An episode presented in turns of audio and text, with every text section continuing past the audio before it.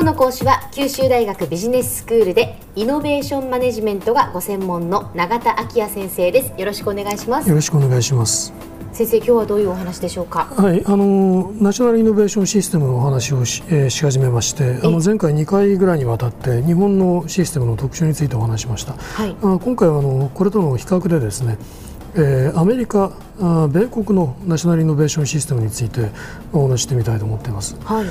米国というのは我々にとっていろいろな意味で身近な存在でもありますから、ええ、米国の政府とか企業、大学といったイノベーションシステムのアクターがどんな特徴を持っているのかということについては、まあ、皆さんそれぞれにこう何らかのイメージをお持ちになっていらっしゃるのかもしれないです。うん、研究者はどんなふうなポイントに注目していきたいのかということをまず振り返っておこうと思うんですが、はい、政府についてはですね連邦政府ということになるわけですが、えー、まあ、その役割があの特に軍事とか保健といった先端的な研究分野において非常に大きいということが一つあると思います。米国の研究開発の総額っていうのは他の国に比べると圧倒的に大きいわけですけれどその3分の1ぐらいがまあ政府によって負担されてるんですね。でこの米国の政府っていうのはこの先端的な科学技術の分野で国家的なあのプロジェクトを推進するという特徴がありますので、ええ、まあ、こういうタイプの科学技術政策というのはよく mission oriented 型なんていうふうに呼ばれることがあるんですね。でこれはですね一方でこう技術の普及の方に重点を置く政策のことを diffusion oriented 型というんですけれど、ええ、まあ、これともこう比較でそう呼ばれているわけです。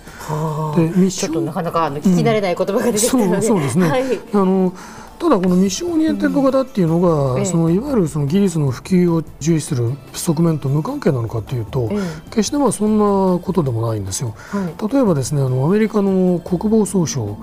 こにはあの国防高等研究計画局っていうのがあってこれはあの DARPA というのは DARPA というふうにあの略称されることがあるんですが、え。でこういうまあ組織があるんですね、はい、これはあのハイリスク、ハイリターン型と言いますけれどつまりあの失敗するリスクも高いんだけれども成功すれば大きいインパクトが期待できるような、まあ、そういう研究開発を支援するということを目的にあの設立された資金配分機関なんです。でよくまあ知られていることなんですけれどこのまあ DARPA によって開発されたアーパネットという通信ネットワークが今日世界的に普及していて我々もあの日々活用しているインターネットの原型になってるんですね。あそうなんですね。そういうふうにこう民生用にいわば普及しているわけです。でその次にまあ企業の役割ですけれども、えあのこれについてはですねこうグローバルな市場で競争力を持った企業がたくさん存在するとい。うことはもとよりなんですが、はいうん、ベンチャービジネスによる創業が活発だということがよく言われてきています。でこのベンチャービジネスという言葉自体は和製英語ですから、え、まあ、スタートアップスというまあ英語表現を使うべきなのかもしれませんけれども、まあ、ここではまあ慣例に従って、まあ、そういう言い方をまあしておきます。はい、であの今日、まあ、世界的な大企業になっているようなまあ、ヒューレット・パッカードですとか、えあるいはアップル、マイクロソフト、グーグル、まあ、こういう企業を買ってはいわゆるベンチャービジネスだったわけですね。はい、で米国でこうしたベンチャービジネスが活発になぜ行われるのかということについてはいろんな要因が指摘されているんですね。えまあ、例えばこうナスダックと呼ばれるようなこう公開基準の緩い株式市場が比較的早い時期から発達していたと資金調達が柔軟に行えるということですね。から労働市場がこう流動的で技術者がこう企業間を移動したり、自分でこう創業するということに対して、まあ、雇用契約上の制約が少ないと、まあ、いうようなことですね。それからあの反トラスト法これは日本の独占禁止法に当たるものですけれども、ええー、とこれによる独占の規制と特許制度による発明の保護っていうのがともにこう強力だっていうことが重要なんだという指摘もあります。でこれは例えばあの、まあ、いわゆるベンチャービジネスっていうのは独自の技術以外にはこれといった資産を持たないことがあるわけです。こういう企業が大企業との競争の中で生き残っていくためにはですねやはりそういう技術をこう強く保護する、まあ、制度が必要だということがあるわけですね。はいあの最近ですとあの優れた技術を持つ中小企業の研究開発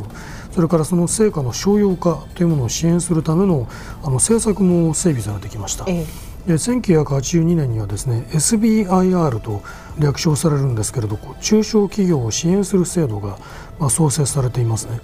でこの制度にあの応募した企業の採択率というのは約2割と言われてますからかなり厳しいんですけれども、うん、ただそれだけにまあ採択されたプロジェクトが実用化に至る成功率も高いと言われているわけです。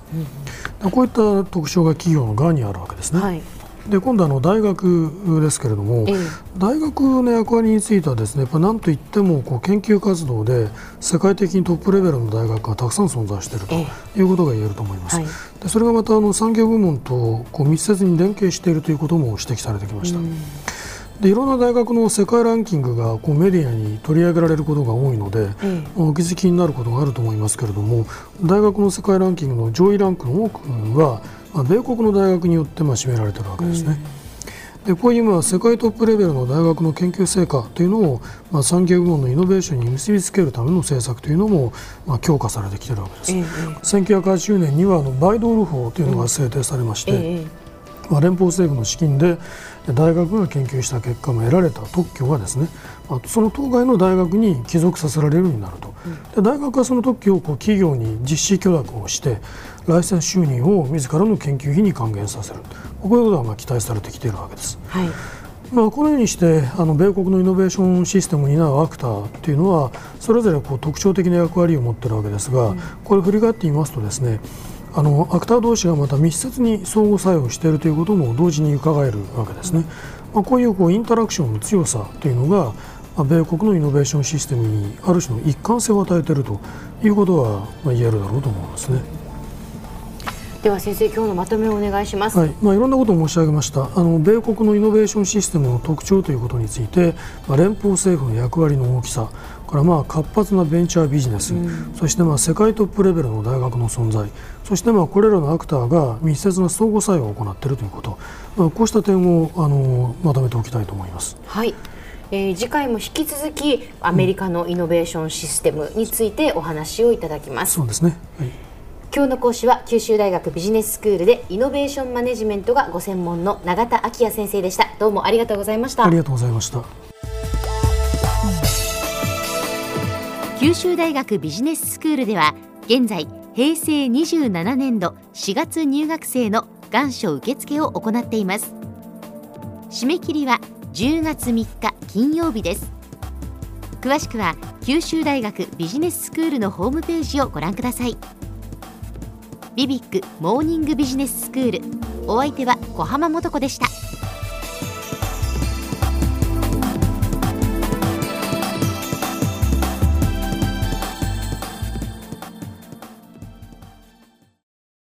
続々ぐいぐいメラメラつながる。ゾワゾワハラハラメキメキ。つながるズキズキ。モワモワほかほか。つながる。キリキリ。ザワザワキュンキュン。ガンガン。ワクワク。うずうず。ドキドキ。ルンルンバクバク。九州人のいろんな気持ちつなげます。九州から輝こう。キラキラつながる。 QTnet